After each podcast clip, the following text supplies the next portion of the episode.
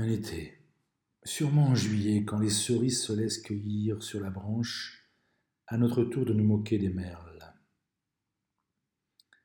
L'herbe plus courte, cramoisie de trop d'exposition aux rayons ravageurs du soleil. Les fleurs émeuvent les nez attentifs aux effluves paresseuses. Les insectes virevoltent, butinent, piquent en solitaire ou en patrouille tels de joyeux drilles. Un jeu de croquet abandonné garde quand bien même ses positions.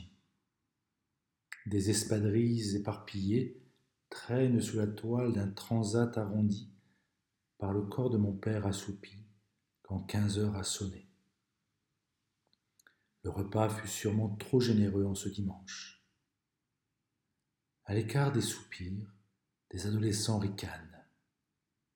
Éloignés des réprimandes, des enfants inventent des jeux en ribambelle, poussant des cris apeurés quand le loup attrape les proies bien mal cachées. Je regarde ce tableau depuis ma chambre. Je pose le diamant de l'électrophone sur le sillon délicat de ce disque léger craquement, une voix chaude, des notes de piano, des mots d'une chanson, un 15 juillet à 5 heures. Je change de décor.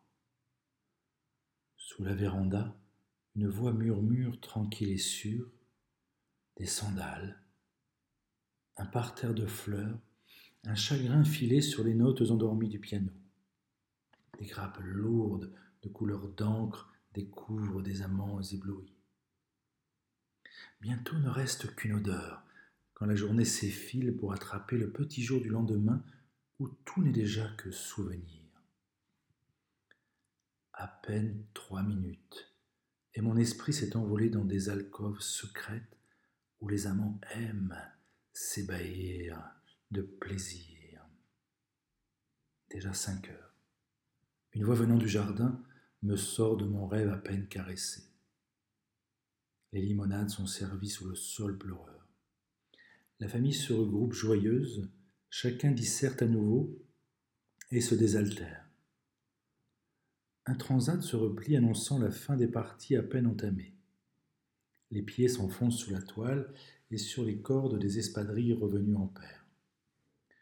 Tout le monde s'affaire la lenteur des mois d'été s'oublie quand déjà septembre annonce proche l'heure d'hiver.